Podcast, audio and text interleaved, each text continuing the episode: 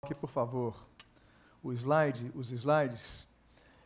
Nós hoje vamos tratar a respeito do que levou a reforma protestante a eclodir no dia 31 de outubro. E eu quero lembrar aos irmãos que nós temos, estamos numa série de mensagens, elas estão todas sendo gravadas em vídeo e disponibilizadas no YouTube no canal da Igreja de Nova Vida da Tijuca. Se você desejar se inscrever, sempre que tivermos uma, uma palestra nova, você receberá, então, informação a, avisando sobre isso. Quero lembrar também, a você que gosta de anotar, anote. Mas todos os textos que vão ser colocados nos slides da palestra de hoje, todos eles são, foram obtidos desse livro que estou lançando oficialmente hoje, Martinho Lutero e a Reforma Protestante. Então, esse livro estará à disposição, estarei aqui ao final desse culto, aqueles que desejarem. Então, todos os textos estão ali. É importante dizer isso por quê?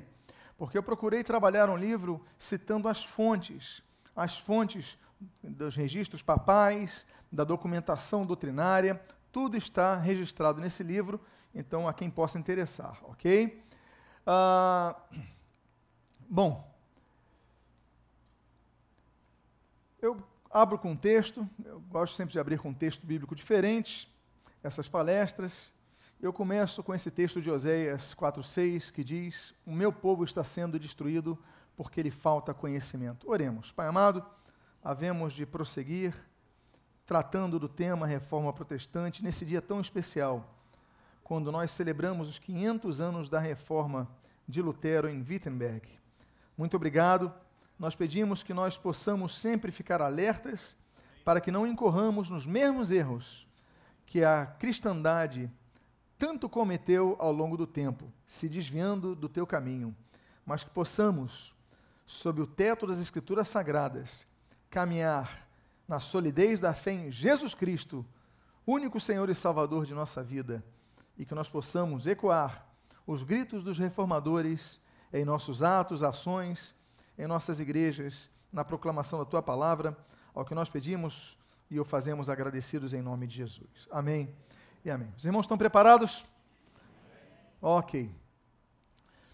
1516, sabemos que a reforma acontece em 1517, mas Lutero se escandaliza quando recebe um catálogo de relíquias da Igreja de Todos os Santos, lá de Wittenberg. E isso tem a ver com o que nós vamos tratar hoje. Foi um ano muito especial, foi um ano muito promissor, porque Lutero, ele que ensinava estudos bíblicos em Wittenberg, ele estava começando a lecionar Romanos, e quando ele começa, quando ele está no capítulo 10 de Romanos, ele recebe uma cópia do Textus Receptus, ou seja, do Novo Testamento em grego, traduzido por Erasmo. Olha a alegria de Lutero. Lutero, que sempre foi um pregador expositivo, ele começa a trabalhar nos textos da Bíblia, no latim, que era a Bíblia que ele dispunha, mas sempre que ele trabalhava o texto no latim, ele ia então para o texto grego. Com isso, as aulas de Lutero passam a ser mais, é, mais. As pessoas começam a frequentar mais as aulas, alunos não apenas, mas professores também, e começa a haver uma concorrência para conseguirem um espaço nas aulas de Lutero. Afinal de contas, ele trabalha Romanos, Romanos é uma das bases estruturais da doutrina cristã. E agora ele tem um Novo Testamento em grego. Essa é uma cópia da primeira edição do Textus Receptus. Você pode ver ali o texto em latim à esquerda e à direita o texto em grego que Lutero teve à disposição. No dia 27 de outubro, Lutero começa a lecionar sobre a carta aos Gálatas. Lutero ama tanto a carta aos Gálatas que a única vez que ele faz comparação da esposa dele, ele chama Gálatas de minha querida esposa. Ele diz assim: Gálatas é a minha esposa, é a minha Catarina, de tanto que ele amava Gálatas. Logo, nós temos que lembrar que quando nós lemos, depois dos evangelhos, Romanos, nós temos uma percepção maior da doutrina da fé cristã. E depois de Romanos, quando nós lemos Gálatas, nós entendemos aquilo que Adam Clarke vai dizer, Gálatas é a declaração de independência do cristão. O cristão é livre, é um ser livre. Lutero vai escrever mais sobre isso, vai trabalhar mais sobre isso em 1520, do cativeiro da igreja. Ele vai falar que o, o, o, o servo de Deus, o cristão, é, é um senhor totalmente livre e é totalmente servo de todos, conforme aquele texto de Paulo. Pois bem, então Lutero ele começa a trabalhar, a redescobrir, a adentrar na doutrina da justificação pela fé. E aí nós entramos então num aspecto importante.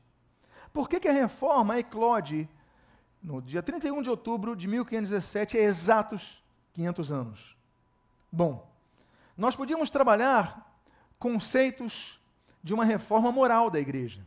Nós podíamos trabalhar o grito de tantos pré-reformadores quanto a conduta imoral do clero.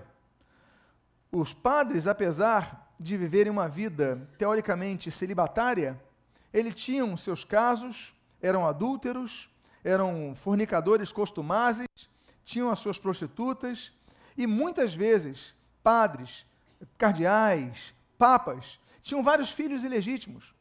Vários papas promovem seus filhos ilegítimos, aos quais chamam de sobrinhos, como cardeais. Nós temos cardeais sendo levantados, e o cardeal é a estrutura hierárquica abaixo do papado, o cardinalício. Então, nós temos cardeais sendo levantados com 10 anos de idade, com 12 anos de idade, com 14 anos de idade, todos filhos ilegítimos dos papas, parentes dos papas. Então, nós podíamos tratar da reforma eclodindo por causa dessa debilidade da, eh, moral do clero, uh, do clero uh, romanista. Mas hoje eu quero me ater à questão doutrinária. Eu quero me ater às questões da complexidade quanto aos desvios doutrinários que a igreja romana ela vai desencadear ao longo do tempo, que fizeram com que os pré-reformadores e Lutero gritassem. Então, as relíquias vão, vão ser o grito final de Lutero, vão ser o momento do desabafo, mas muito aconteceu antes. Nós temos que entender o seguinte: o culto aos santos sempre foi promovido, né, desde a igreja patrística, ele já não bastava o culto às relíquias começava a se propagar. As pessoas vinham de viagem da Terra Santa e diziam: oh, Eu tenho um osso de São oh, então vamos adorar, vamos venerar esse osso, vamos pedir uma graça.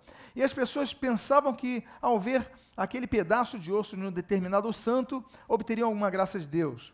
Aí outra, outro templo dizia, não, mas eu tenho o osso de outro santo, ah, eu tenho a roupa de outro santo.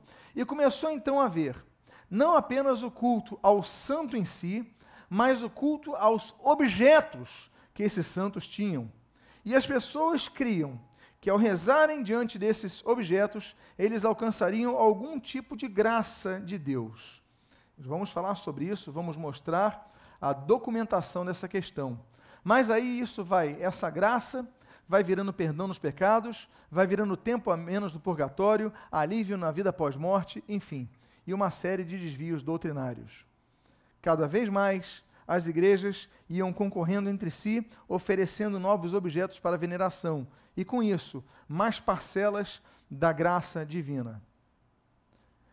Então, isso vai desencadear, e a doutrina das relíquias, ela vai amalgamar três doutrinas elementares do catolicismo romano que vão desencadear na reforma de Lutero, a saber, a doutrina do purgatório, a doutrina das penitências e a doutrina das indulgências. Essas três doutrinas, elas têm um elo entre elas, que é a veneração às relíquias, o culto às relíquias, sobre os quais vamos tratar nessa noite. Vamos começar falando sobre a doutrina do purgatório, que é uma inovação do catolicismo romano. A doutrina do purgatório é, traz uma ideia de um local intermediário entre o céu e o inferno, para onde as pessoas que são destinadas a ir ao céu, elas teriam que passar um tempo para purgar os seus pecados. Que tempo? Bom, isso vai ser definido pelo papado. Isso vai ser definido, o tempo que eles vão ficar menos ali no purgatório, o Papa vai ter esse poder, vamos falar já sobre isso. Mas então, essa é uma ideia, o seguinte, uma pessoa não está tão santa para ir para o céu. Ela morreu, mas teve um pecado aqui, ela teve um pecado no pensamento, ela teve um pecado do passado que não resolveu direito.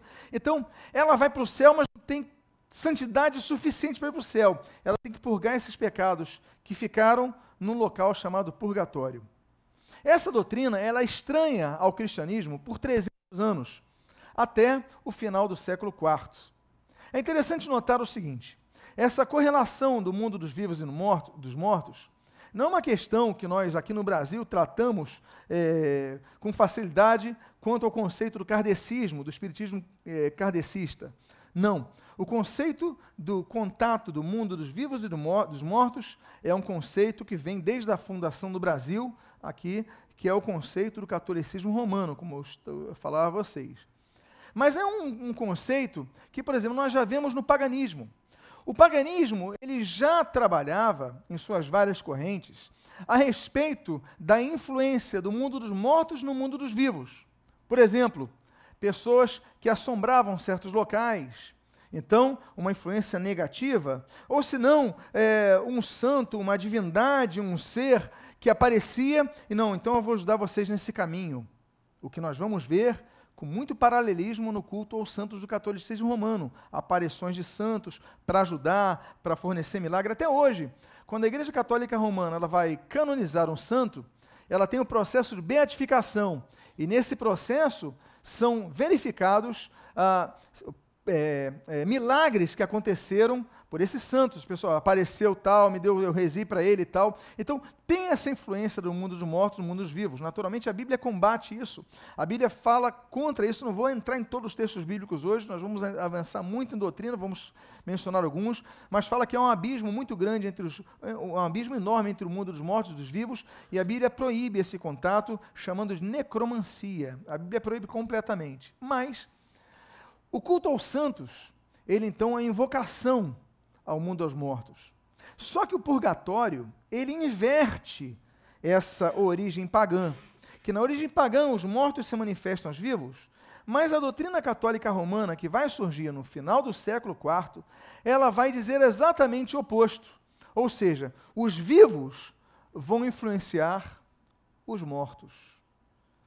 Vamos tratar sobre isso ao longo dessa série. Como? Os mortos que estão no purgatório, eles precisam que os vivos ofereçam um sufrágio. Em latim, suffragia fidelium vivorum. Ou seja, de várias formas: rezas, esmolas, peregrinação, missas pelos mortos, indulgências, como vamos ver daqui a pouquinho. Ou seja, os vivos fazem alguma coisa na terra e com isso os que estão mortos, no, que estão no purgatório, aguardando santificar, eles recebem algum tipo de graça e aí eles podem entrar no céu. Pois bem, a primeira menção que nós vemos é de Cirilo de Jerusalém, final do século IV, como mencionei ali. Ele dizia que a missa poderia proporcionar, abre aspas, clemência divina aos vivos e aos defuntos. Ou seja, Deus teria clemência não só dos vivos no momento da missa, mas também aos defuntos. Cirilo de Jerusalém é o primeiro. Pouco tempo depois, poucos anos depois, Crisóstomo, ele vai dizer, no ano, que morre no ano 407, ele vai dizer o seguinte, que os vivos podem rezar para aliviar os mortos, por quê? Porque os defuntos tiram disso, disto, perdão, grande proveito e utilidade. Ou seja, a ação dos vivos influenciando no mundo dos mortos. Agostinho, ele vai falar, e ele morre no ano 430, o seguinte: as almas dos defuntos recebem alívio pela piedade de seus parentes vivos. Ou seja, você vê então o desenvolvimento de uma teologia que vai desembocar na doutrina do purgatório, que vai ensinar que os vivos podem ajudar os que estão mortos no purgatório. Só quase 200 anos depois, um papa começa a aceitar essa ideia, que até então os bispos de Roma eles, ah, mas o Gelásio I é o primeiro, então, a admitir isso já no final do século VI. E aí nós temos o surgimento do Dia dos Finados. O surgimento do Dia dos Finados vai ser importante por quê? Porque ele que vai dar a popularização do contato dos mortos para com os vivos. O Dia dos Finados acontece que dia? Me ajudem. 2 de novembro. Muito bem. Agora você daqui a pouco vai entender por que, que a reforma eclode no dia 31 de outubro. Qual é a data do dia dos finados? 2 de novembro. Pois bem, como é que surgiu essa teoria? Cerca do ano 1000, em 998, um monge estava passando pela Sicília, tem um tremor de terra, proporcionado provavelmente pelo Etna, e ele então, ele entende que houve uns ruídos vindo da terra. Ele coloca o seu ouvido na terra, e ele entende que começa a ouvir almas que estão clamando por ajuda. Ele então continua seu caminho, chega no convento de Clani, e o abade Odilon, que é esse da imagem que você está vendo, ele fala o seguinte: bom, se eles estão clamando por alguma ajuda, e alguns já entendiam isso, como você viu, Agostinho, Cirilo de Jerusalém, Crisóstomo, ele fala: vamos fazer o seguinte, vamos fazer uma missa para aliviar o sofrimento dos defuntos, de todos os defuntos, nossos parentes, nossos amigos, porque eles estão clamando por isso. E isso vai acontecer no dia, que dia? 2 de novembro. Então eles começam a dedicar esse dia, e eu estou falando do ano, quase o ano 1000, 998, começa a dedicar esse dia para realizarem missas em prol dos parentes falecidos, do pai, de um avô, da mãe, do tio, de um irmão, enfim. E as pessoas começam no dia 2 de novembro a se dedicar a clamar por alívio aos seus uh, parentes queridos, entes queridos, amigos, enfim. Eu falei que era cerca do ano 1998. No ano 1274, ou seja, quase 300 anos depois, um concílio passa a aceitar a doutrina do purgatório. Então você vê como isso vai é, desenvolver aos poucos. Agora, qual é o problema?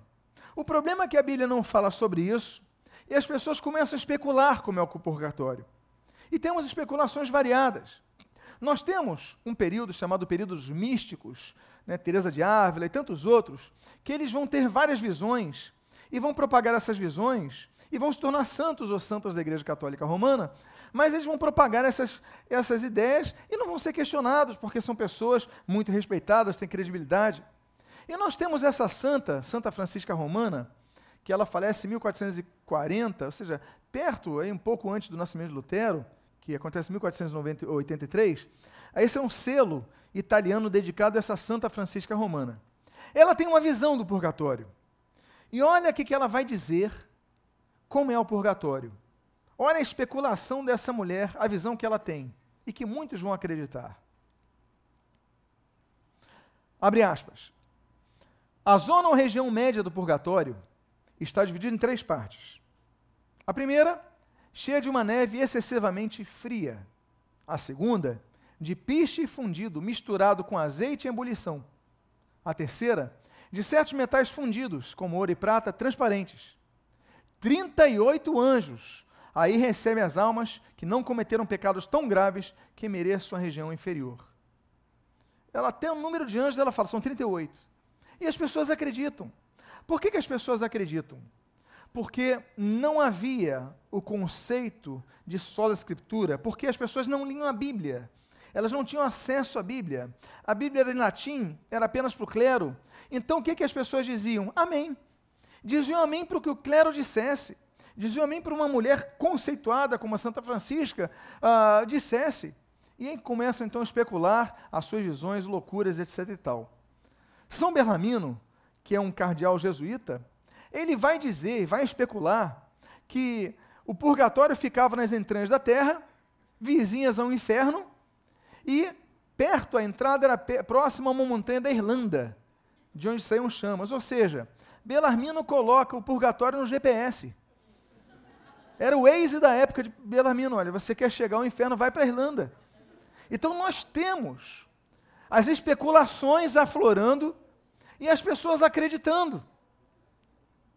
Essa doutrina vai ser oficializada, a doutrina do purgatório, sobre a qual estamos tratando nessa noite, no Concílio de Florença e reafirmada com força no Concílio de Trento, que é o concílio antiprotestante, e essa sessão vai acontecer em 1563. Olha o que diz o cânone do Concílio de Trento. Abre aspas.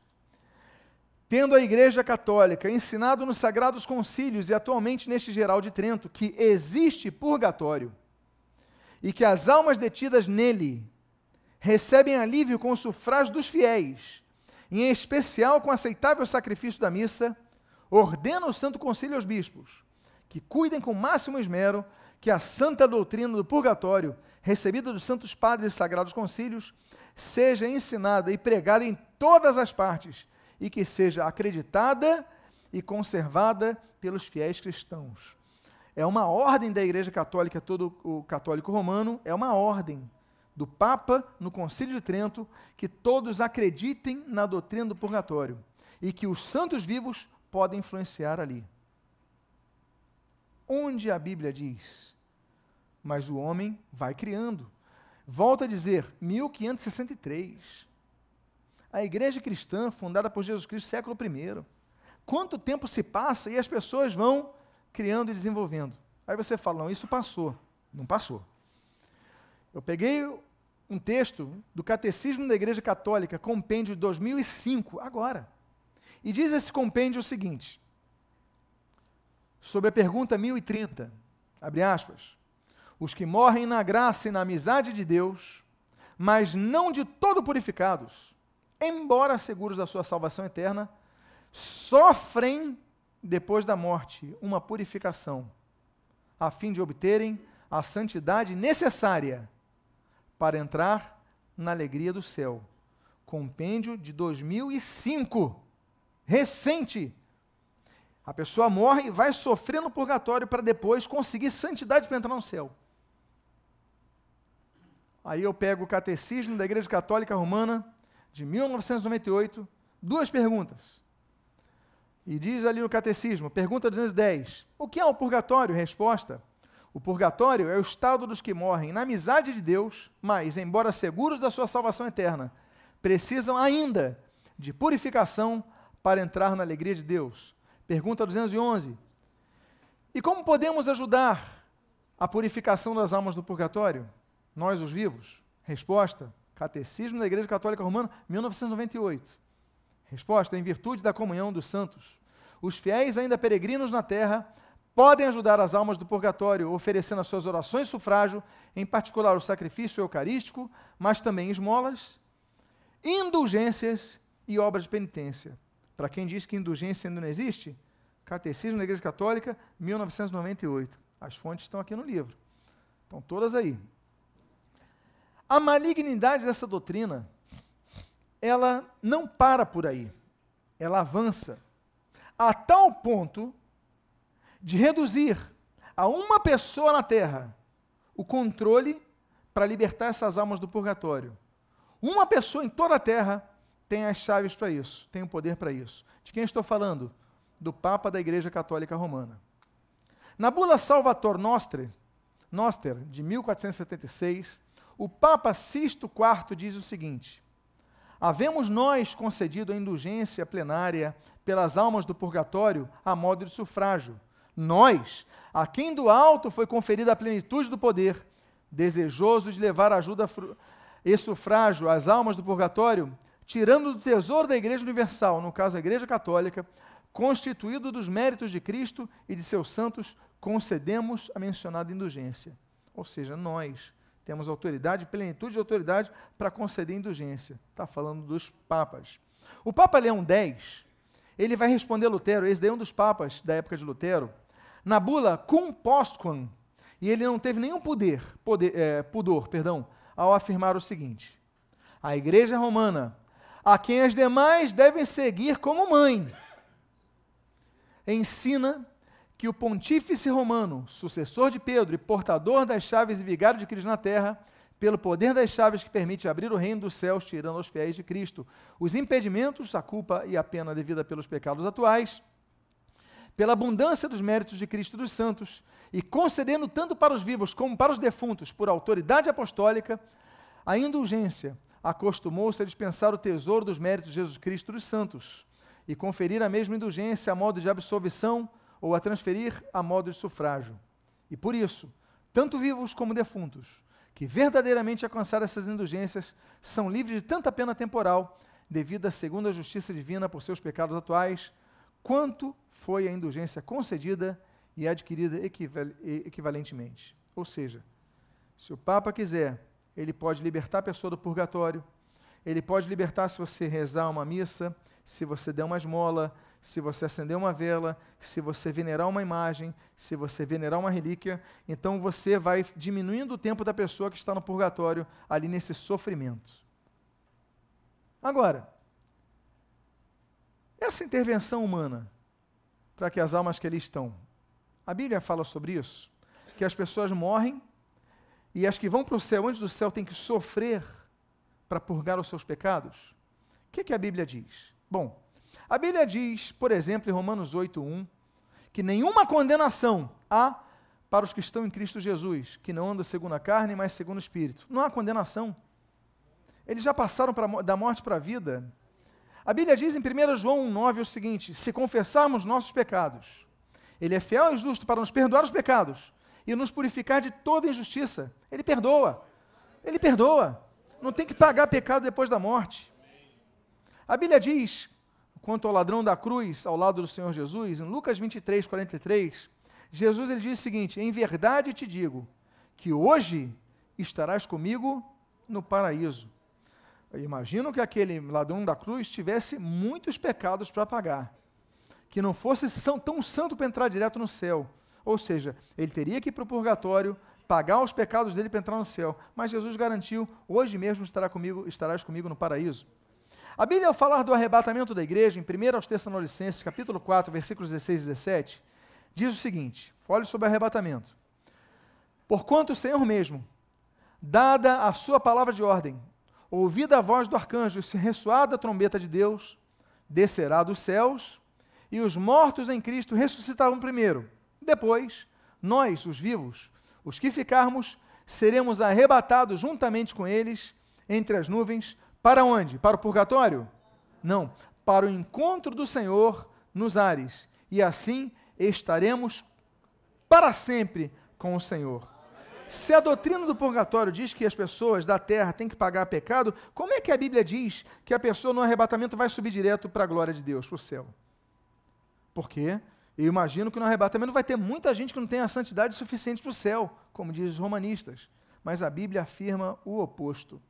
A Bíblia diz em Isaías, capítulo 1, versículo 18 e capítulo 43, versículo 25 o seguinte: Ainda que os vossos pecados sejam como escarlata, eles se tornarão brancos como a neve ainda que sejam vermelhos como carmesim, se tornarão como a lã.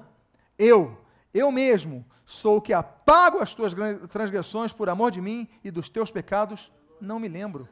Quando ele apaga pecado, ele esquece de tudo. A gente vai direto para o céu. É o que a Bíblia garante.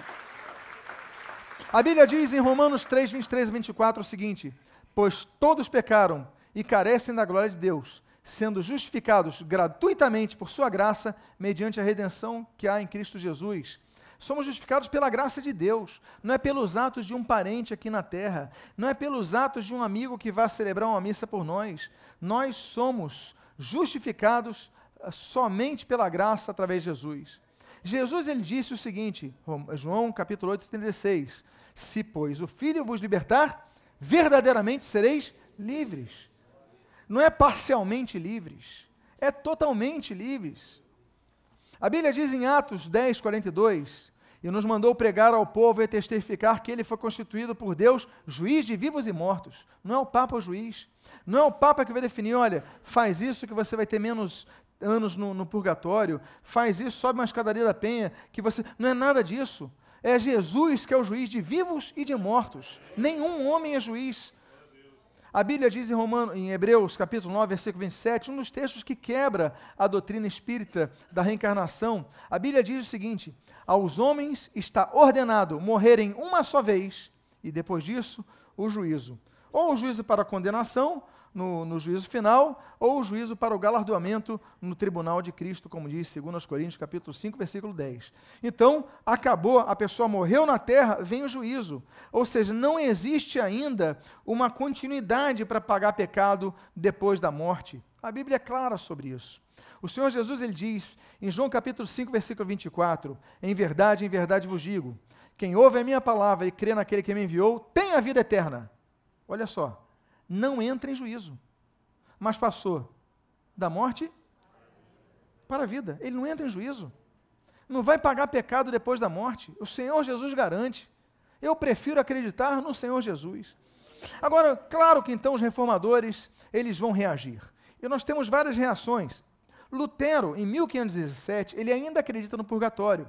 Ele vai deixando paulatinamente essa ideia até o ponto que ele a resume dizendo que o purgatório é engodo do diabo para desacreditar a verdade de que só os méritos de Cristo libertam a alma. Quando ele vai falar da graça, do sola gratia, só os méritos de Cristo podem libertar a alma. Não é obra humana, não é obra que eu faça para para ter um, um, o pecado de, de um parente, de um amigo no, no purgatório para resumir, não um papa que decrete, que assine um papel para isso, não, são os méritos de Cristo que libertam a alma.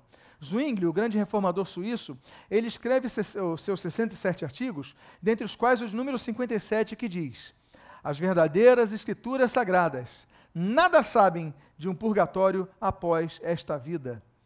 O reformador João Calvino, reformador francês, seu ministério não apenas em Estrasburgo, mas principalmente em Genebra, ele diz o seguinte: Portanto, precisamos gritar o quanto pudermos e afirmar que, atenção, hein?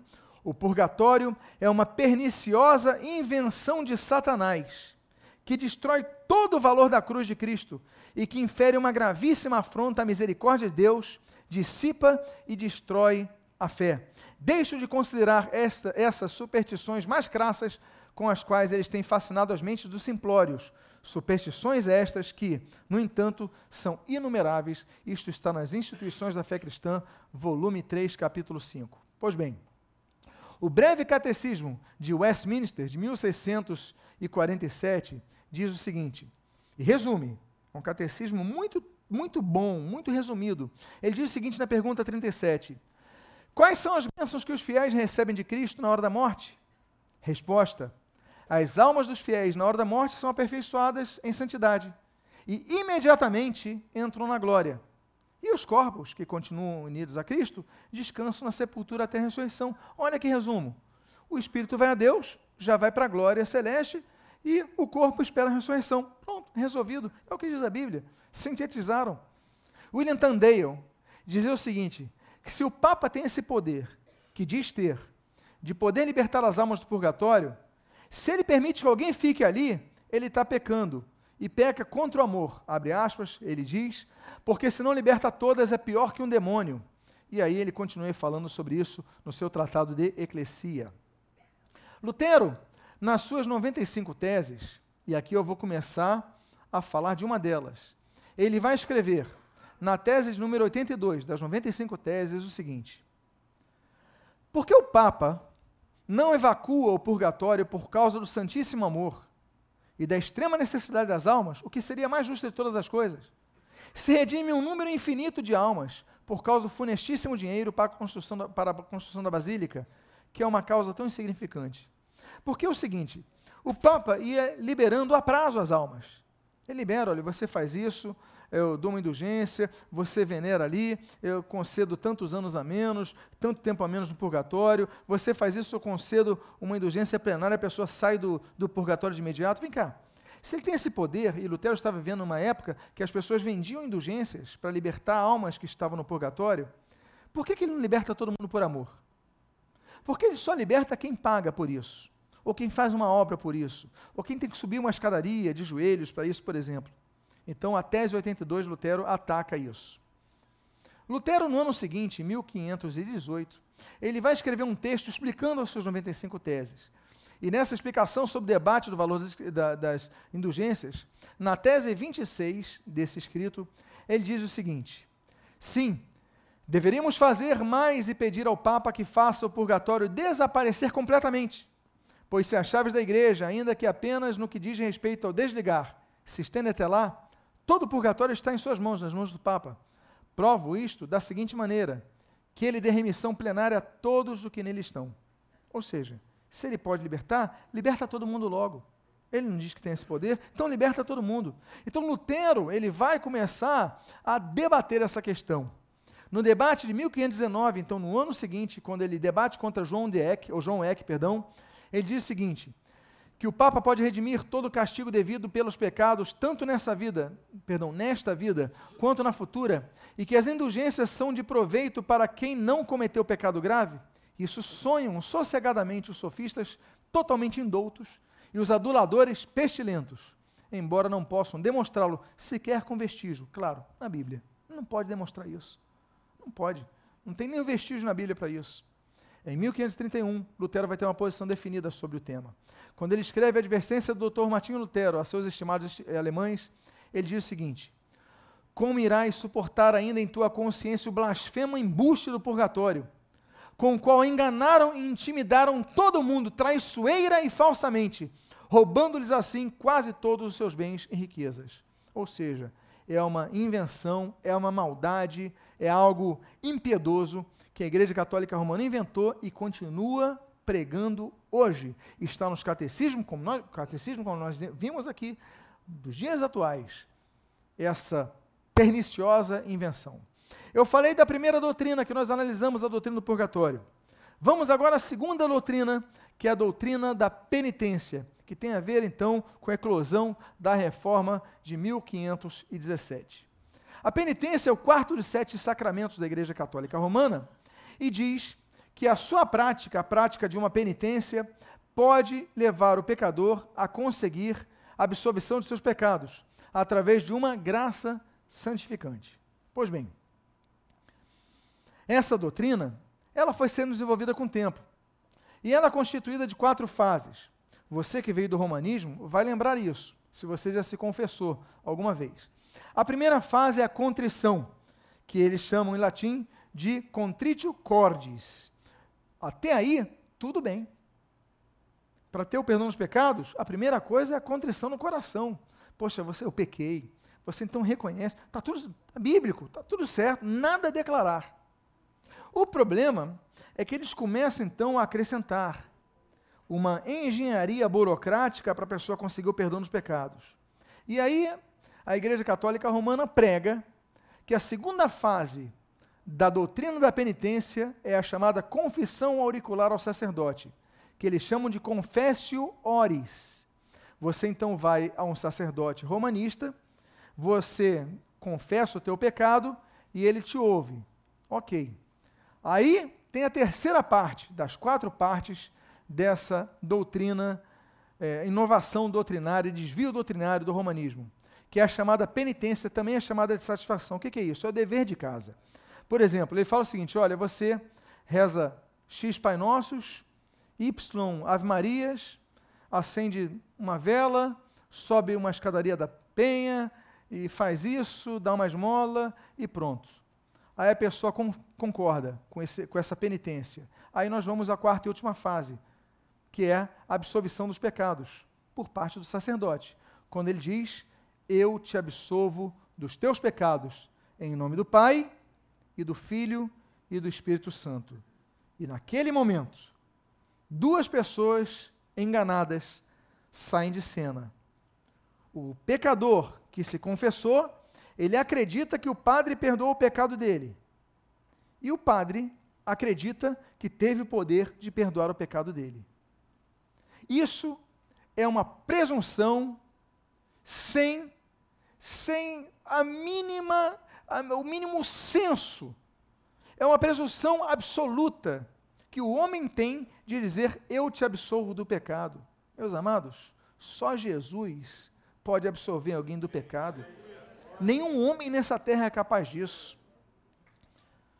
E aí, a burocracia vai aumentando e ampliando o poder do clero. Lutero ele vai combater isso.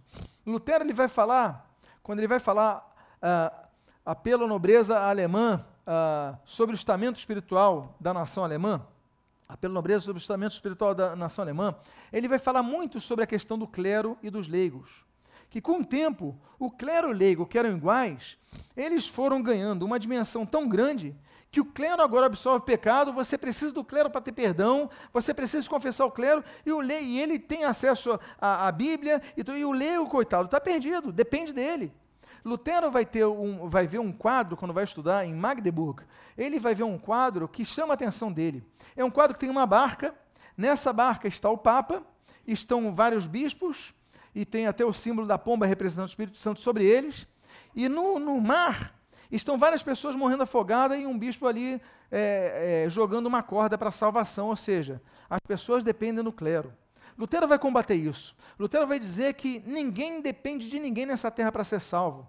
O clero, a distinção do clero para o leigo é uma, uma, uma distinção funcional.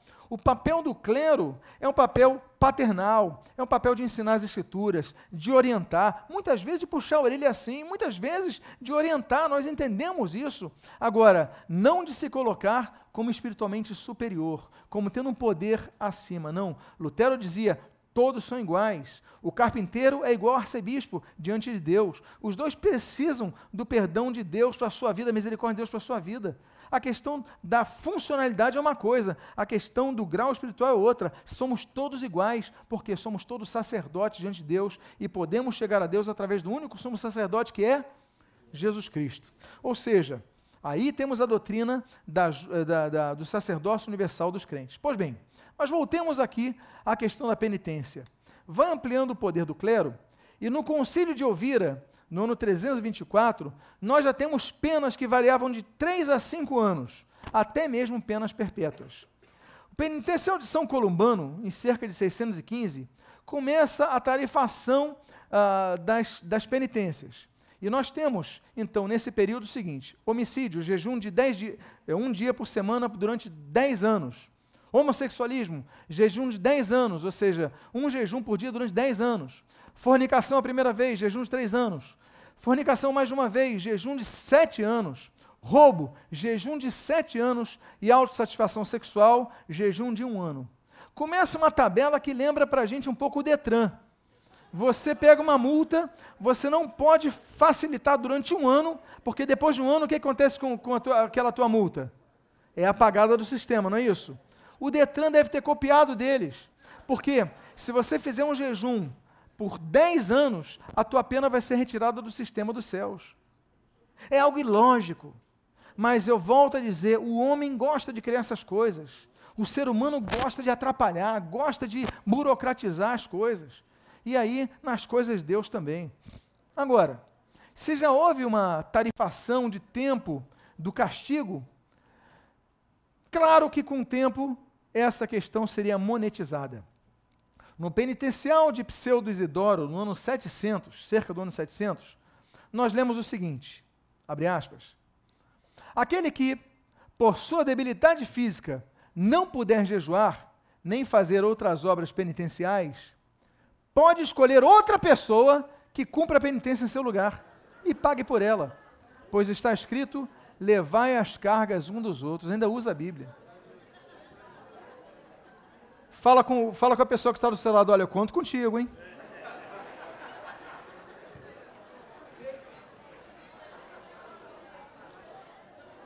Imagine, eu não posso jejuar, mas olha, jejua por mim, você pode jejuar por mim?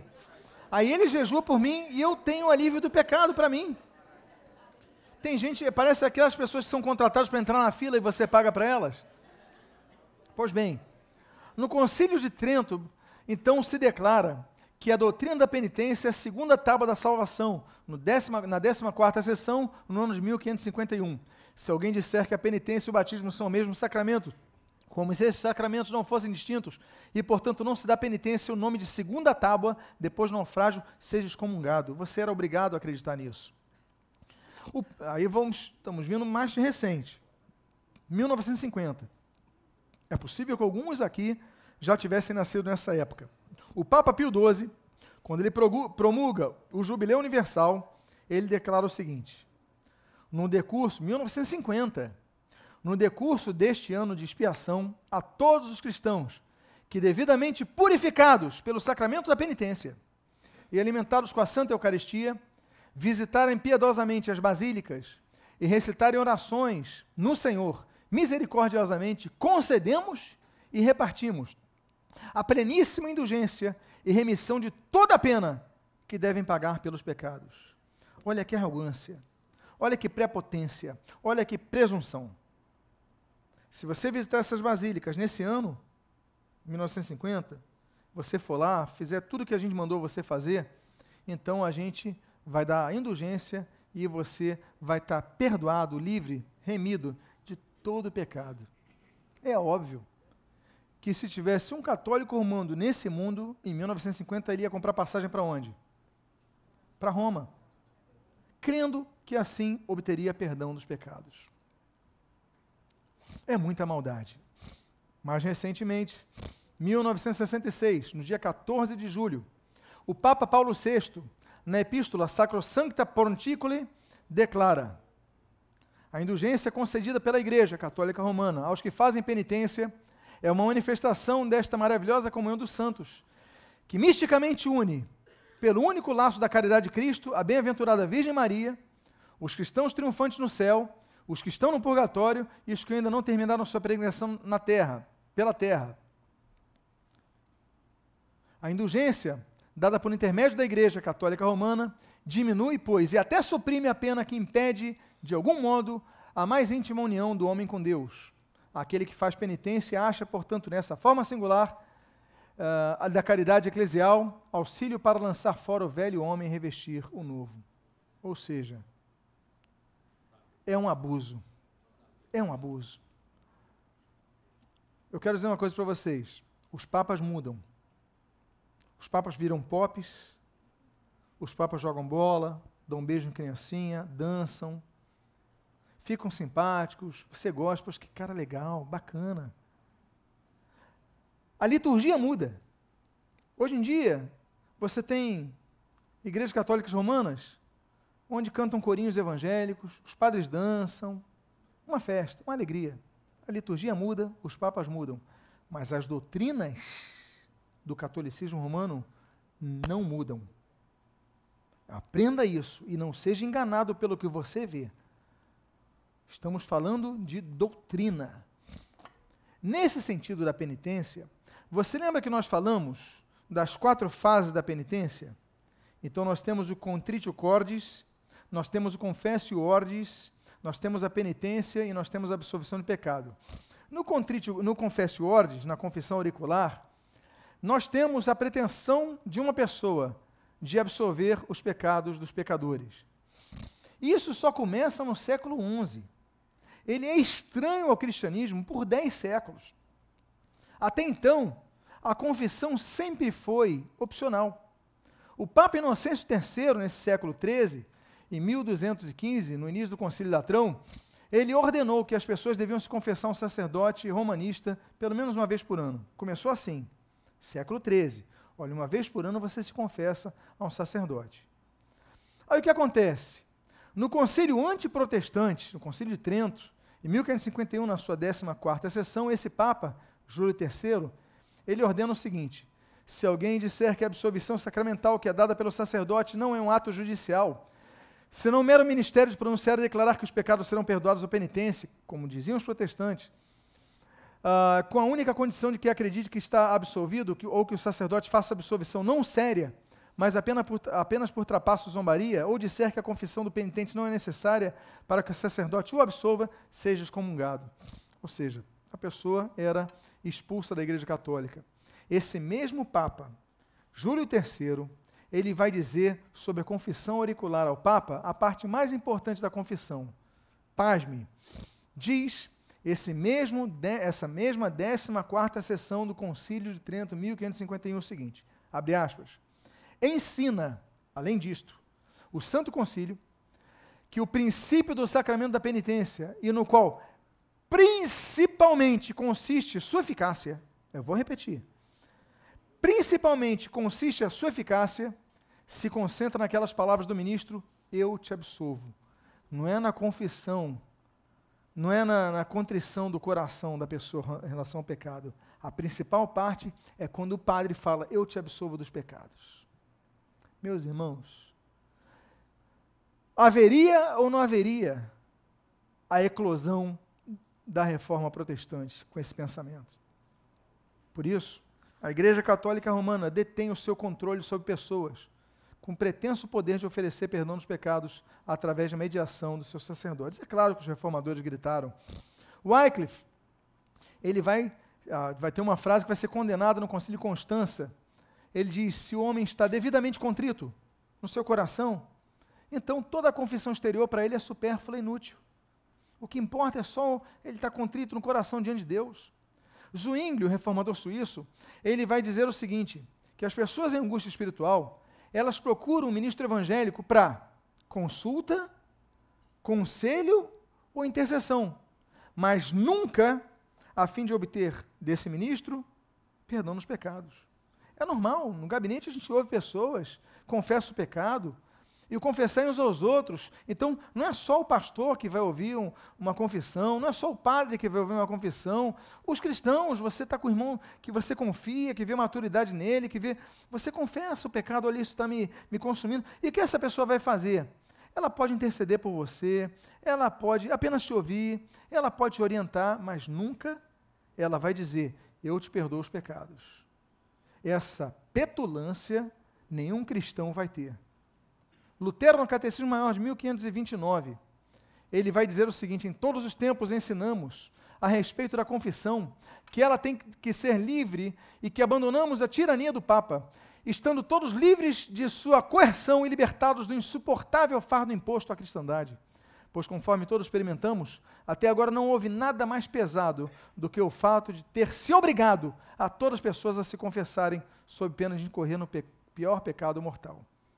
As pessoas são obrigadas a isso. Então Lutero vai falar sobre isso. Em 1523, quando Lutero escreve Como instruir ministros na igreja, ele diz o seguinte: O quarto ofício é ligar e absolver pecados. Desse ofício, não apenas se apropriaram e o arrogaram a si, mas dele derivaram arrogantemente a conclusão de que o direito de fazer leis pertence exclusivamente a eles. E aí, eles dizem então que podem confessar é, é, absorver pecados, e isso é um abuso abominável, é um abuso é, condenável, melhor dizendo. E ele diz: com essa rapinagem e peculado sacrílego, alcançaram que o ofício de ligar e absorver, o ofício das chaves, está, em parte alguma, menos do que entre esses que, em toda parte, se jactam das chaves, com as quais não abrem nem fecham o céu para as consciências, mas as bolsas de todo mundo. Enfim. E aí Lutero então vai combater isso e vai dizer que as chaves estão na pregação da palavra de Deus, porque é ela que liberta. Ele termina dizendo ali: olha, o uso jamais foi dado a alguém, também não a Pedro em Mateus 16, pois em toda parte as palavras de Cristo, pela quais delega o ofício de ligar e absolver, são pertencentes à igreja, através da palavra. E por aí vai. Pois bem, aí nós entramos então na terceira doutrina católica romana que vai ser que vai levar, que vai gerar a eclosão da reforma. Vocês podem me dizer quais são as duas primeiras doutrinas romanistas que nós tratamos aqui? Qual é a primeira doutrina que nós tratamos? A doutrina do purgatório. Você está de parabéns. Agora vai ficar mais difícil. É a segunda doutrina que nós tratamos aqui? Fala para a pessoa, você é a pessoa mais inteligente que está do meu lado aqui. Mas fala para as duas, hein?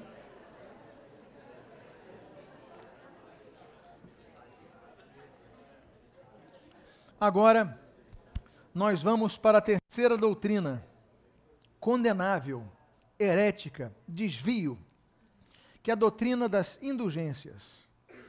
Essa doutrina, ela tem a pretensão de conceder perdão dos pecados de forma parcial ou completa, dentre aqueles que não tiveram os pecados eliminados completamente pelo sacramento da penitência. O Papa Gelásio I, no ano 495, ele quando escreve da remissão dos pecados, ele diz o seguinte: Disse o Senhor que aqueles que pecam contra o Espírito Santo, nem aqui nem no século vindouro serão perdoados. Mateus 12, 32. Quantos, porém, conhecemos os que pecam contra o Espírito Santo, como, como os diversos hereges, e que se convertem à fé católica, e aqui alcançam perdão de sua blasfêmia e recebem esperança de obter a indulgência no futuro? Nem por isso deixa de ser verdadeira a sentença do Senhor. Nenhum pecado há, em efeito, por cujo perdão não ore a Igreja Católica ou dele pelo poder que lhe foi devidamente concedido. Bom, chegamos ao ano 1000. O ano 1000 era um ano emblemático, porque é um ano arredondado. Assim como no ano 2000, muita gente acreditou que Jesus voltaria no ano 2000 porque era um ano arredondado no nosso calendário gregoriano.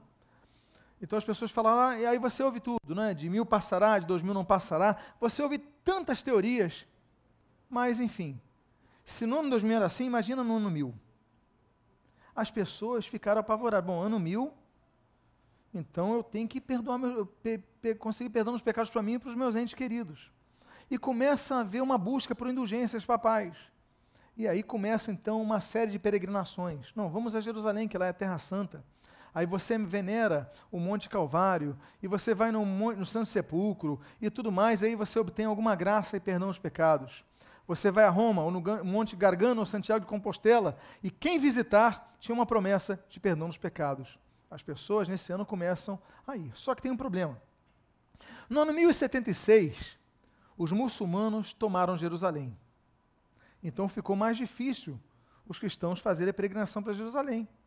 Eles tomaram com força, eles reagiram ali, enfim, ocuparam.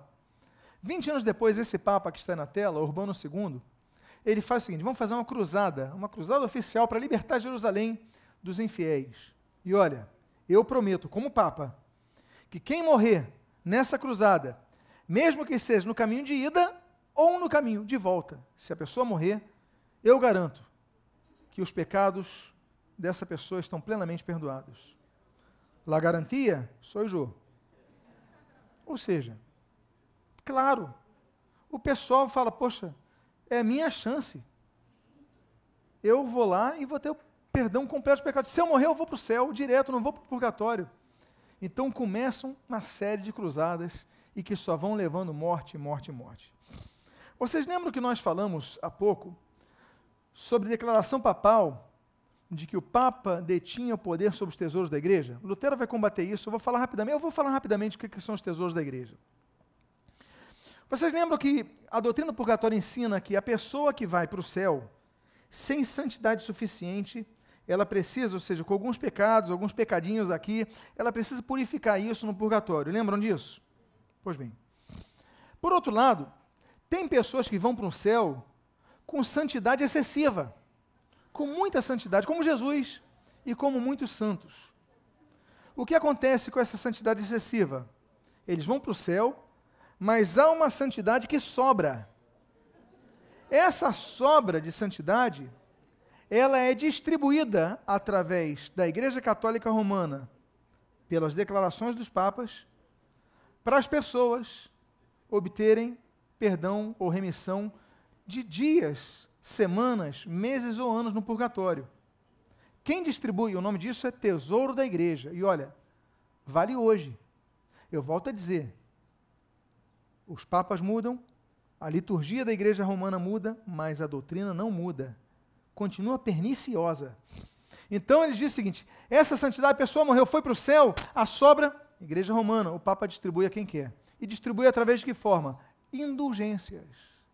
Agora você está entendendo o que são as indulgências?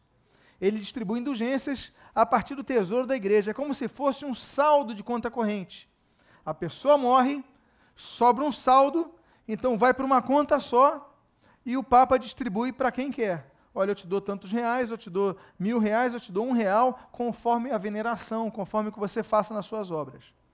O nome disso é tesouro da igreja, uma doutrina católica romana. Ela vai ser inventada somente no século VIII por Alexandre de Hales e Hugo de Saint-Cher. E aí eu já expliquei para vocês o que está aí, ok? Também chamado de depósitos ou tesouro de méritos. Pois bem, aí você fala, não, pastor, mas isso não acontece nos dias de hoje. Catecismo atual da Igreja Católica Romana. Abre aspas. Ah, não é possível que isso exista hoje. Abre aspas. Nesta admirável permuta, a santidade de uns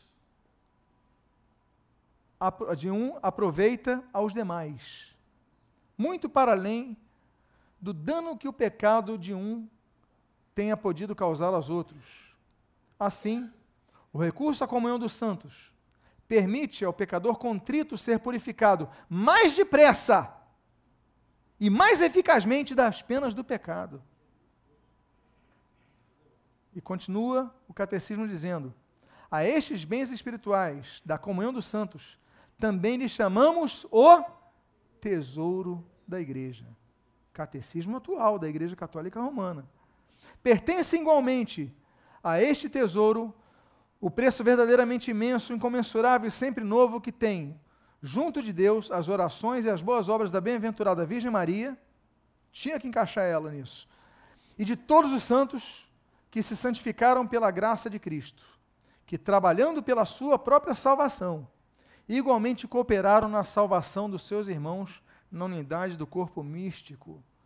Ou seja, eles trabalham para a salvação deles, mas espera aí, cooperam com a salvação dos outros. Então, a nossa salvação não depende só dos méritos de Jesus. Olha a heresia. Mas também dos méritos de Maria e dos santos. Olha a heresia. Isso, catecismo atual da Igreja Católica Romana. E aí, naturalmente, quem tem o login e a senha dessa conta corrente de santidade é uma pessoa só. O Papa. Diz: a indulgência obtém-se mediante a Igreja Católica, que, em virtude do poder de ligar e desligar que lhe foi concedido por Jesus Cristo, intervém a favor de um cristão e lhe abre o tesouro dos méritos de Cristo e dos santos, para obter do Pai misericordioso, das misericórdias, perdão, o perdão das penas temporais devidas pelos seus pecados. Nós podemos ajudá-los, entre outros modos, obtendo para eles o quê? Indulgência, olha aí, nos dias atuais. De modo que sejam libertos das penas temporais devidas pelos seus pecados. Por meio das indulgências, os fiéis podem obter, atenção, para si próprios e também para quem? Para as almas do purgatório, a remissão das penas temporais, consequência do pecado. Meus irmãos, até você, até os teus méritos, podem levar perdão dos pecados, alívio das penas dos pecados para quem está no purgatório. Essa ideia se espelha no Catecismo Maior do Papa Pio X, datado de 1905, o qual ensina. Pergunta 222. A comunhão dos santos estende-se também ao céu e ao purgatório? A resposta sim. A comunhão dos santos também se estende ao céu e aos purgatórios. Os santos rogam a Deus por nós e pelas almas do purgatório e nós lhe damos honra, damos honra e glórias aos, glória aos santos, e podemos aliviar as almas do purgatório aplicando em sufrágio delas missas, esmolas, indulgências e outras boas obras. Mas espera aí, a gente não é salvo pela graça, mediante a fé, e não por obras? Ali está falando o oposto, o Papa está falando o oposto.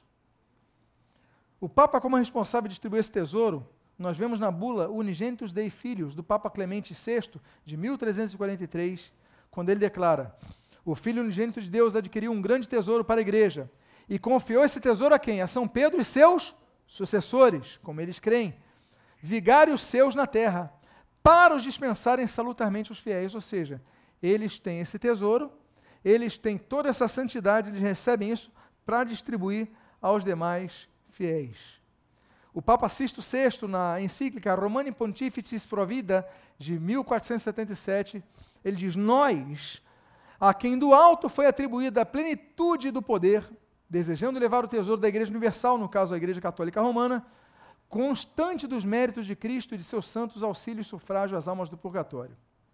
E por aí vai, e nós temos outras declarações a respeito. Só que acontece, o Papa toda hora tem que assinar documento para dar perdão nos pecados. Então ele começa a terceirizar. A partir do século XIX, ele começa a terceirizar esse poder. E aí nós vemos o Papa Leão XIII, em 1899, na Acta Sancte Sedis, autorizando os arcebispos da América do Sul a concederem oito dias de indulgência. Olha, te dou oito dias de indulgência no purgatório. E aí os arcebispos da América do Sul tinham poder. Você não pode liberar todo mundo do purgatório. Eu posso, você não.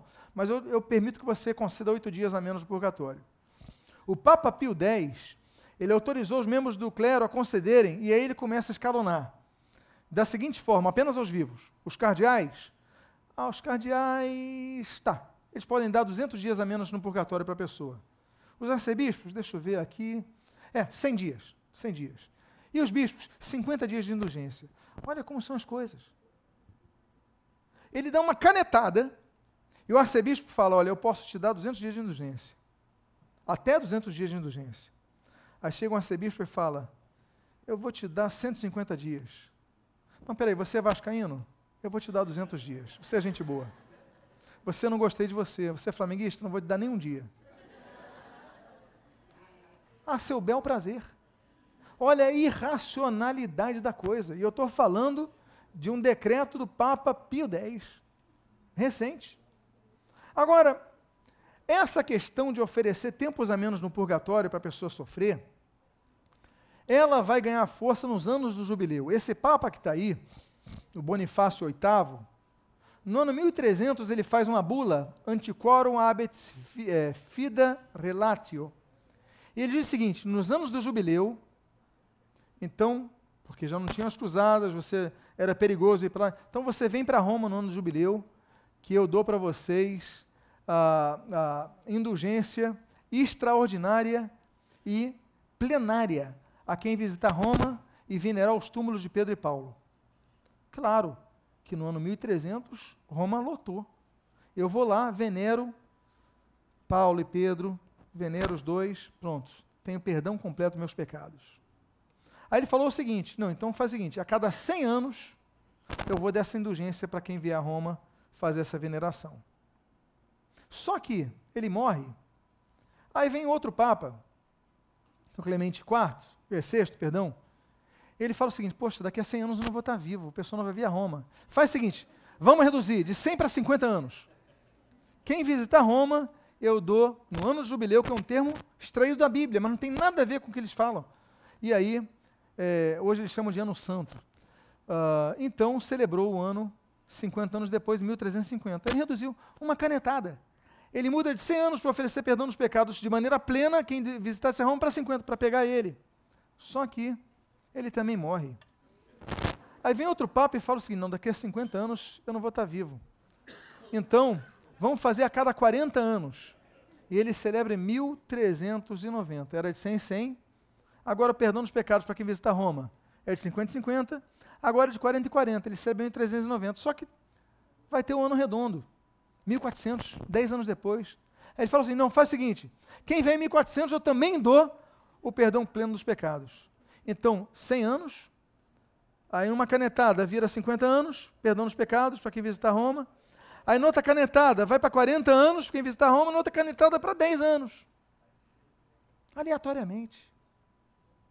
Olha quanta maldade, as pessoas acreditam nisso e iam para Roma venerar os os ossos dos apóstolos, aí você fala, isso ficou no passado. Isso é de antigamente. Você reconhece quem está nessa foto? É o atual monarca da Igreja Católica Romana, o Papa Francisco. Ele abriu a Porta Santa no Vaticano no jubileu que se celebrou em 2015, há dois anos atrás. E ele prometeu na sua bula Misericórdia Vultus o seguinte: ah, porque ele é gente boa, joga bola e tudo mais. Tá bom, olha o que ele prometeu. Na festa da Imaculada Conceição, terei a alegria de abrir a porta santa. Será então uma porta de misericórdia, onde qualquer pessoa que entre poderá experimentar o amor de Deus, consola, perdoa e dá esperança. O jubileu inclui também o referimento à indulgência, 2015. Esta, no ano santo da misericórdia, adquire uma relevância particular. No sacramento da re reconciliação, Deus perdoa os pecados que são verdadeiramente apagados. Mas o cunho negativo que os pecados deixaram nos comportamentos e pensamentos permanece. Olha só, ainda tem saldo de pecado. A misericórdia de Deus, porém, é mais forte também do que isso, ela torna-se indulgência do Pai, que através da esposa de Cristo, a Igreja Católica Romana, nesse caso, alcança o pecador perdoado e liberto de qualquer resíduo das consequências do pecado. A mãe igreja, com a sua oração e a sua vida, é capaz de acudir à fraqueza de uns, opa, com a santidade de outros. Ano de 2015. As coisas não mudam. Ele é pop, ele é bonzinho, mas não mudam. No dia 1 de setembro do mesmo ano de 2015, na sua carta ao arcebispo Rino Fisichella, ele escreveu o seguinte: para viver e obter a indulgência. Os fiéis são chamados a realizar uma breve peregrinação rumo à Porta Santa. Estabeleço igualmente que se possa obter a indulgência nos santuários onde se abrir a porta da misericórdia e nas igrejas que tradicionalmente são identificadas como jubilares. Olha as obras. Você precisa na igreja para conseguir esse perdão dos pecados pleno.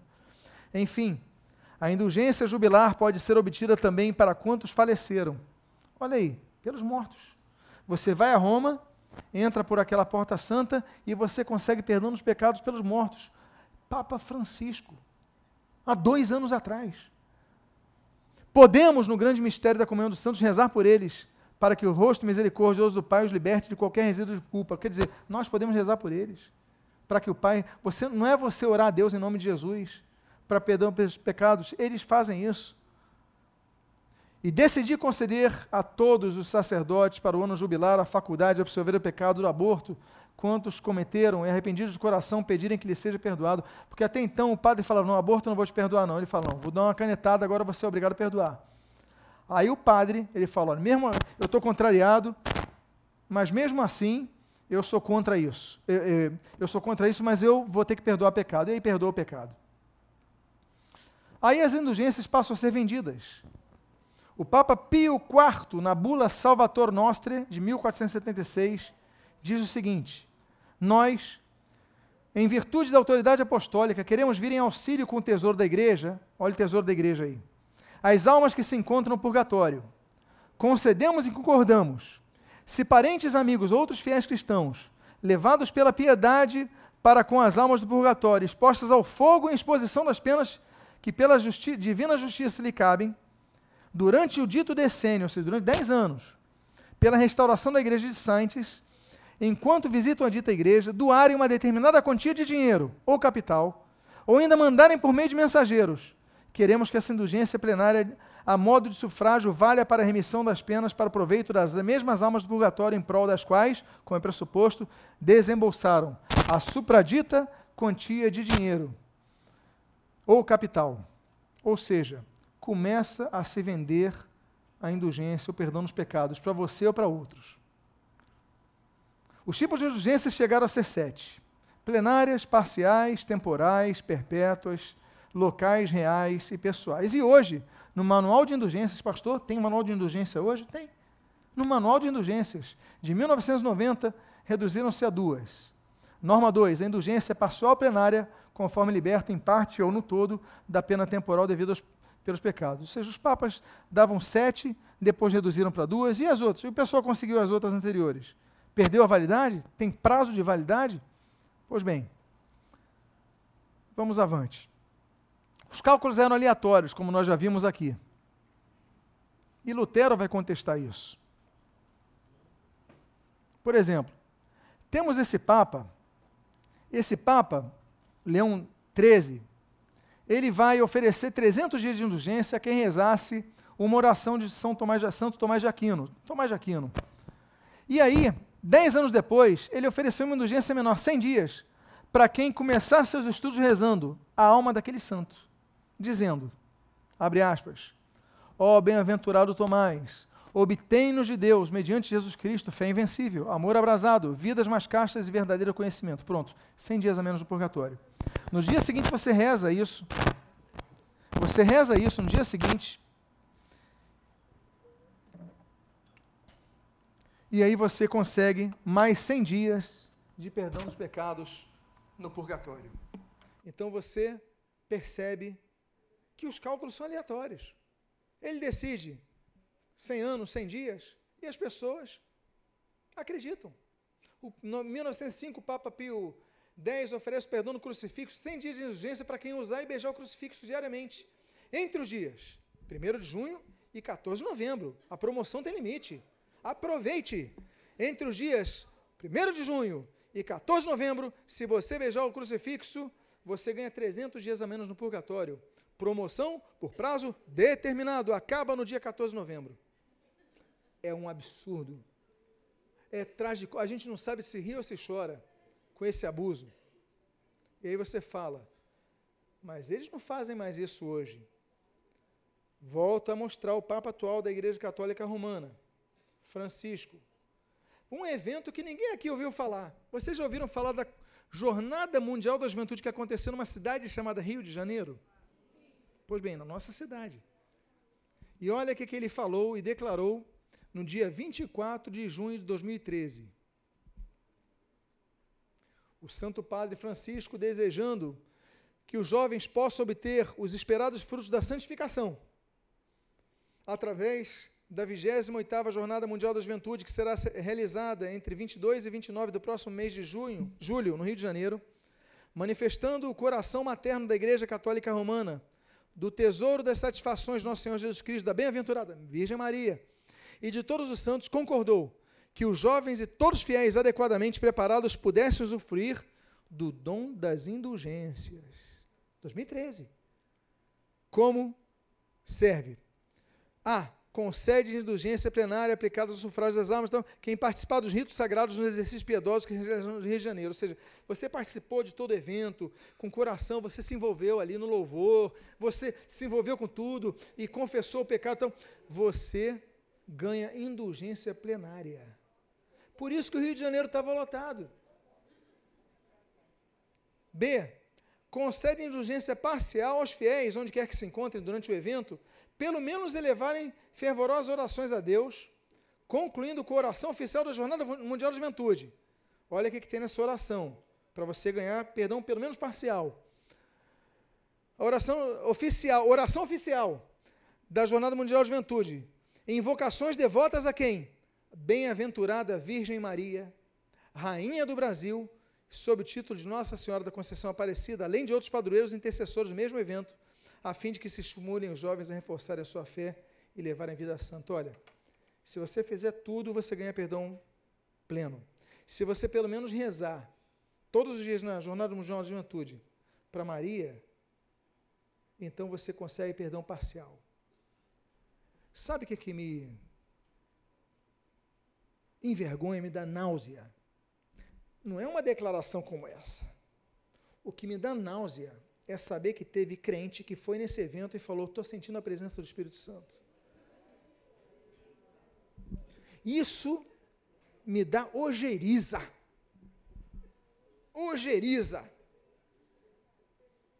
Eu estou sentindo a presença do Espírito Santo, olha que louvor maravilhoso. A pessoa não conhece doutrina. Por isso que a sola escritura é tão importante. Doutrina, doutrina, doutrina, doutrina. Senão os caras inventam o que querem e você embarca. Como tem muita igreja que faz isso também. Só que não chega ao cúmulo de oferecer perdão dos pecados. Eles oferecem graça na terra. Né? Não oferece perdão dos pecados para o parente, não. Eles oferecem a graça na terra. Mas mesmo assim, indulgências modernas. Breve refutação bíblica. Já falamos sobre o texto 1 João 1,9. Se confessarmos nossos pecados, ele é fiel e justo para nos perdoar os pecados e nos purificar de toda injustiça. A Bíblia diz Porquanto é um só Deus e um só mediador entre, Cristo, entre Deus e os homens, Cristo Jesus, homem. Ou seja, só Ele é o mediador, não é o Papa, não é um padre, não é ninguém, não tem que oferecer indulgência. A Bíblia diz em 1 João 1,7: o sangue de Jesus, seu Filho, nos purifica de todo o pecado. Todo o pecado, não é parte, não é parcial, não é, é todo o pecado, é o sangue de Jesus, não é declaração de um Papa, de um pastor. Não há necessidade de mediação de nenhum sacerdote. A Bíblia diz, em Lucas 18, de 13 a 14, o publicano batia no peito, dizendo, ó oh Deus, se propício de mim, pecador. Digo-vos que esse desceu justificado para a sua casa. Ele não precisou de um sumo sacerdote, não precisou de ninguém. Ele orou direto a Deus. A Bíblia diz no Salmo 49, versículo 7 a 8, ao irmão verdadeiramente ninguém o pode remir, nem pagar por ele a Deus o seu resgate, pois a redenção da alma deles é caríssima e cessará a tentativa para sempre. Ninguém pode oferecer perdão dos pecados por ninguém, só Deus pode oferecer. E a última parte desse estudo, o culto às relíquias. Você lembra que eu falei das relíquias? Na introdução? No Concílio de Trento, na sessão de abertura de 1563, o Papa ele declara o seguinte: ordena o Santo Concílio a todos os bispos e demais pessoas que tenham encargo ou obrigação de ensinar, que instruam com exatidão os fiéis ante todas as coisas sobre a intercessão e invocação dos santos, honra das relíquias e uso legítimo das imagens. E aí depois ele vai falar os que afirmam que não se deve honrar nem venerar as relíquias dos santos e que é vã veneração que as relíquias e outros monumentos sagrados recebem dos fiéis, e ele vai então falar seja excomungado. Ou seja, os papas ordenam que você venere a relíquia. Se você não acreditar que isso oferece alguma coisa especial para você, você é excomungado da Igreja Católica. Pois bem, volto a dizer o que eu já disse. Relíquias são objetos, ou locais onde estiveram santos, aí tocou numa pedra, vestiu uma roupa, é, tem um, um pedaço dele, então você venera a memória dele e você ganha dias, semanas, meses ou anos a menos no purgatório. Aí, quando eu comecei o estudo de hoje, você lembra que eu falei que Lutero se escandalizou com o catálogo de relíquias que ele recebeu? Pois bem, nesse catálogo do príncipe eleitor Frederico III Sábio, ele teve tinha 17.443 peças, que se você venerasse todas, você conseguiria 127.199 anos e 106 dias de indulgências a menos no purgatório. Para você, dividida por parentes, dividida por amigos, aí você pega esse saldo e distribui a quem você quiser. É claro que Wittenberg, que tinha a igreja de todos os santos, ia lotar nessa ocasião. O que, que tinha nesse catálogo de Wittenberg? Um dente de São Jerônimo. Então você se ajoelhava diante do dente de São Jerônimo e venerava, ganhava uns dias a menos no purgatório um dente de Santa Beatriz, quatro pedaços do corpo de São João Crisóstomo, seis ossos de São Bernardo, quatro fios de cabelo da Virgem Maria. Como é que vai dizer que aquele cabelo era de Maria? Mas a pessoa venerava. Um retalho das fraldas de Cristo. Um fio da barba, um prego da cruz e um espinho da coroa colocado na cabeça de Jesus na Sexta-feira Santa um pedaço da arca de Noé. Tinha uma madeira ali, ó, isso daqui é da arca de Noé, e a pessoa se ajoelhava. Um osso da perna de Santa Juliana, os pelos da barba do gigante São Cristóvão. São Cristóvão é um ser mitológico, nunca existiu na história. Dois dedos e uma mão, uma das mãos dos santos inocentes. Um pedaço de madeira do presépio de Belém. Um pouco da ferrugem do forno em que foram lançados os três jovens hebreus na Babilônia conseguiram a ferrugem do forno dos jovens hebreus. E as pessoas iam venerar isso. Não é para Lutero ficar indignado quando recebe isso em 1516? Aí você fala, não, mas isso é no tempo de Lutero. Hoje em dia a Igreja Católica Romana combate essa superstição. Combate? Vamos ver um pouquinho sobre os dias atuais? Ou quem não se lembra do Santo Sudário que está exposto na Catedral de Turim, e que os testes de carbono 14 apontaram como sendo do século 13 ou do século 14 aquele tecido. Mas as pessoas, eu estive lá, eu entrei na fila. As pessoas veneram, se ajoelham diante do Santo Sudário, rezam, choram. E a ciência já comprovou que o tecido do século 13 ou 14. Mas os padres sabem disso e permitem que as pessoas fazem as suas rezas. É, continua hoje. A esponja na qual deram o milagre de Jesus está na Basílica de Santa Cruz de Jerusalém, em Roma. Hoje, a cabeça de Tito, na Catedral de Creta, na Grécia. Eu estive nessa igreja, eu peguei fila. E na fila tinha gente que dobrava o joelho para orar para Tito, São Tito. Me dá graça, me ajuda, me abençoa.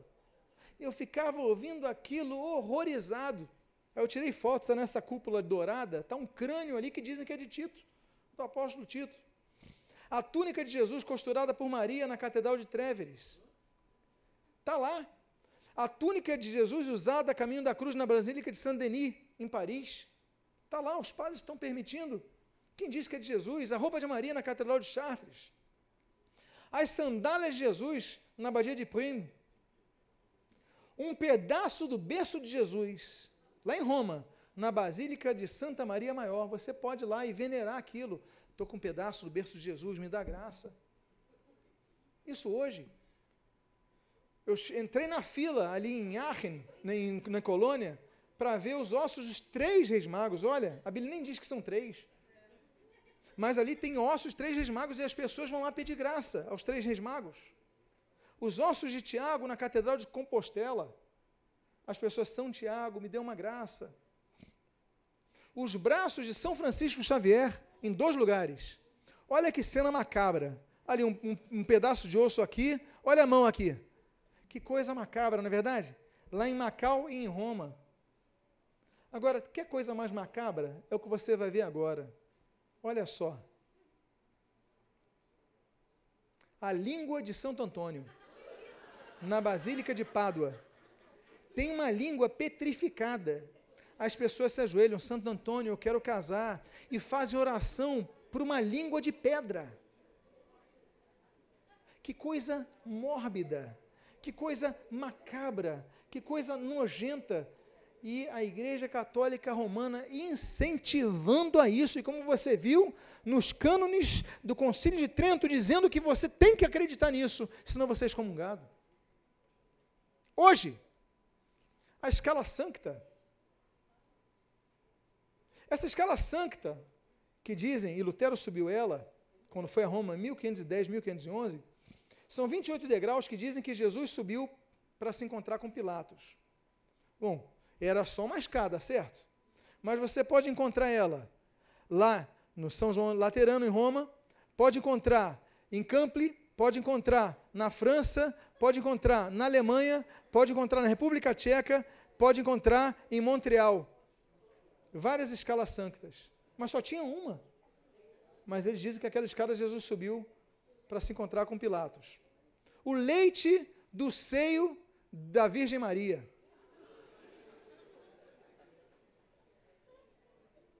Aí tem duas imagens antigas. Você está vendo aqui São Bernardo, ele está rezando para Maria e começa a sair leite da estátua, do seio de Maria. E esse leite atinge o olho de São Bernardo. Aí as pessoas começam, aí tem duas imagens do leite de Maria sendo ejetado em São Bernardo. E as pessoas cultuam isso. É para é para chorar, né, gente? É para rir e chorar. Não dá, é, é, uma mistura. A coroa de espinhos na Catedral de Notre Dame, você que for a Paris, na catedral, tá lá, dizem que é a coroa de espinho. Os espinhos. Os, es, os espinhos da coroa de Jesus existem em mais de 700 lugares. Só tem um detalhe: para fazer uma coroa precisa de 50 a 70 espinhos. Mas tem mais de 700 lugares que dizem que tem a coroa de espinhos. O cálice da última ceia, Jesus pegou o cálice e disse: Esse é meu cálice, lembra? Só que tem duas catedrais que dizem que tem o cálice. Uma a catedral de Gênova e outra a catedral de Valência, que é dessa foto daí. Ué, ele pegou um cálice, mas duas igrejas católicas romanas permitem a veneração para esses cálices. Pedaço da cruz de Jesus, só em Portugal tem seis templos que dizem tê-lo. A lança que feriu Jesus, quantas lanças feriram Jesus? Não foi uma. Bom, você pode encontrar uma lança é, na Basílica de São Pedro, uma lança no Palácio de Viena, uma lança na Armênia, uma lança em Antioquia e uma lança na Polônia, em Cracóvia. Ou seja, tem vários, cinco lugares que dizem que tem a lança que perfurou Jesus. Foi só uma, mas tem cinco à disposição que o clero católico romano permite que você acredite que é a verdadeira. As cinco. E foi uma. O sangue de Jesus você acredita nisso? Que está na Catedral de Bruges, na Bélgica, o sangue de Jesus, as pessoas levantam o sangue de Jesus. Eu volto a dizer, ou a gente ri ou a gente chora. Essa idolatria é demais. Meus amados, os pregos eram três que cravaram Jesus na cruz: um na mão direita, um na mão esquerda e um nos dois pés. Não é isso na cruz? Tem três espaços para cravar os pregos.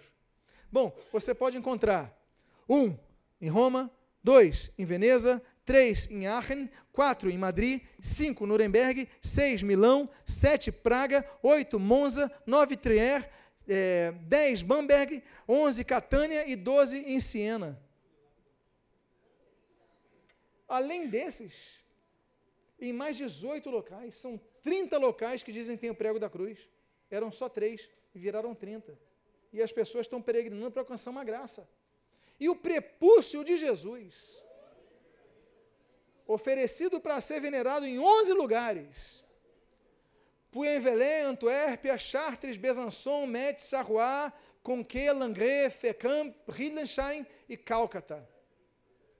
E o Papa Clemente VII concedeu indulgência a todos que venerassem o prepúcio de Jesus. É, meus irmãos. Erasmo de Roterdã, ele dizia o seguinte: que se juntassem todos os pedaços de madeira que eram venerados como sendo a cruz de, de Jesus, se podia construir um navio. O reformador João Calvino, no Tratado das Relíquias, em 1443, 1543, ele diz o seguinte: Se a idolatria não é mais do que a transferência de honra a Deus e a outros lugares, neguemos, negaremos que não é idolatria? é uma desordem geral. aprovada por aqueles que governam e administram a igreja. Colocam-nas no mesmo nível os ossos de mortos e todas as relíquias sobre o grande altar. E aí ele diz assim no final: Olha, é o que se dá com as relíquias. Nelas tudo é emaranhado e confuso. Não se poderia adorar os ossos de um mártir sem se arriscar a adorar os de um bandido, de um ladrão, de um burro, de um cachorro, de um cavalo. Como é que você sabe que esse osso é de um mártir? Aí você entende, por exemplo, no século XII as pessoas estavam venenando os ossos de São Guineforte. E os ossos eram de um cachorro. E está lá, desenterraram ossos de cachorro. E as pessoas estão venerando buscando graça. E aí nós caminhamos para a nossa conclusão. Lutero escreve então as suas 95 teses. Esse é o portão de Wittenberg, na igreja do Palácio, a igreja de Todos os Santos. E você agora vem, e aqui são as 95 teses originais lá no museu de Wittenberg, as 95 reais originais ali impressas. E aqui a catedral da igreja do Palácio. Eu vou encerrar dizendo para vocês. Tem mais algum slide? Não. Não. Eu vou encerrar dizendo para vocês por que que acontece no dia 31 de outubro, data que estamos a comemorar hoje, há 500 anos atrás. No dia de no dia de São Jorge, tem uma igreja em Quintino dedicada a São Jorge, não tem? A igreja fica lotada, não fica? Por que fica lotada? Porque o dia de São Jorge, os devotos de São Jorge lotam a igreja para alcançar uma graça. No dia de Santo Antônio, as, as pessoas vão para a igreja com Santo Antônio, porque é o dia dedicado a ele. Vocês lembram que tinha, teve um dia que eles criaram como dia de, dos santos defuntos, que é o dia 2 de novembro, não é isso? Tá. Só que acontece. Poxa, a gente está fazendo missa para os santos defuntos. E agora? Bom, mas desses santos defuntos, nós temos os santos da Igreja Católica. A gente tem dia para todos os santos, mas podemos ter esquecido algum. Vamos fazer o seguinte: um dia antes dos santos defuntos, a gente então declara o culto a todos os santos. Tanto é que no dia 1 de novembro é dia de todos os santos. Olha que data pesada espiritualmente que nós vivemos. Dia 2, as pessoas invocam, fazem missas para o mundo dos mortos, pedindo graça, intervenção no purgatório, contato. Olha, as pessoas comuns, contato no mundo espiritual. Um dia antes, 1 de novembro, contato com o mundo dos mortos, cultuando a todos os santos. Olha quanta entidade está recebendo culto no dia 1 de novembro. Um dia antes, dia 31 de outubro, na Europa se celebrava o Dia das Bruxas, que era o dia quando a atmosfera espiritual estava mais aberta para o contato entre o mundo dos mortos e o mundo dos vivos. Três dias, espiritualmente pesados. Três dias seguidos, dedicados entre os mortos e os vivos. Mas tem um detalhe, como eu falei para vocês, nas igrejas dos santos do catolicismo romano, as pessoas enchem as igrejas de cada santo. Mas no dia 1 de novembro, é, o culto de todos os santos, em Wittenberg, tinha uma igreja que se chamava Igreja de Todos os Santos, que é aquela igreja que eu mostrei na foto. Portanto, Wittenberg lotava de pessoas. Poxa, eu posso ter esquecido um santo, eu vou para Wittenberg. Porque em Wittenberg eu entro na Igreja de Todos os Santos, eu venero aquele catálogo, ganho mais de 127 mil anos de perdão no purgatório, e eu consigo agradar a todos os santos. Wittenberg ficava lotada no dia primeiro. Mas qual era o problema do dia primeiro? No dia 1 de novembro, quando as portas dessa igreja de Todos os Santos se abriam, as pessoas entravam correndo, veneravam aquelas, aquelas relíquias e voltavam correndo para as suas cidades para fazer as missas nos cemitérios das cidades para os defuntos, do dia dos finados. Então Lutero, ele pensou, bom, eu tenho uma chance de aproveitar. A data que Wittenberg vai estar mais lotada de pessoas de toda a Alemanha é 1 de novembro. Só que se eu colocar as teses no dia 1 de novembro, ninguém vai ler, o pessoal vai querer entrar e sair embora. Então eu vou fazer o seguinte: no dia 31 de outubro, eu cravo as teses na, na, na, no portão da igreja de todos os santos. As pessoas não tinham WhatsApp, as pessoas não tinham internet, então elas ficavam na fila. E aí chega um monge, um padre, ali com roupa de monge, crava as 95 teses, e as pessoas, bom, o que, que ele cravou? Vamos ler. E as pessoas começam a traduzir ali, que ele escreveu em latim, 14 dias depois, já estava sendo impresso em, em Leipzig, já estava sendo impresso uh, na Suíça, já estava sendo impresso em Magdeburg, já estava sendo impresso em vários lugares. E em poucos dias, em 14 dias, as 95 teses já estavam sendo distribuídas por toda a Europa. Os conceitos do perdão dos pecados por um padre, domínio sobre as pessoas, conceito do sola escritura, sola fide, sola fé, sola gratia, sola deu glória, são conceitos emanados da reforma protestante. E isso, e é por isso, que homens como Lutero, homens como Calvino, como Zwinglio, como Bugenhagen, como tantos outros, Melanchthon, mulheres como Argula von Grumbach, Catherine Tzell e tantas outras, enfim, pessoas foram levantadas por Deus para gritarem contra os abusos da religião que sempre procurou dominar as vidas. O papel do líder não é dominar ninguém, porque o rebanho é de Jesus. O papel é cuidar, orientar, alimentar, conduzir, eventualmente, sim, disciplinar, mas dentro de limite, e jamais pressupor que tem poder sobre ninguém para perdoar pecados. A reforma trouxe libertação. Graças à reforma, nós não temos uma, um culto todo em latim que ninguém entende e a Bíblia em latim apenas para o clero. Não. Todos nós temos a Bíblia, podemos lê-la, podemos estudar, podemos pedir orientação a Deus, podemos orar a Deus pedindo perdão dos pecados em nome de Jesus. A reforma mudou vidas. No próximo domingo, aos que são aqui da Tijuca, eu estarei pregando sobre as cinco solas: sola fide, sola graça, sola escritura, sola deo glória e, e solos Cristos. E você que é da Tijuca pode ouvir, você que não é, você pode depois ouvir no YouTube todas essas palestras, inclusive a de hoje estão sendo gravadas e colocadas no YouTube, você pode ler. Eu quero lembrar que todos os slides que eu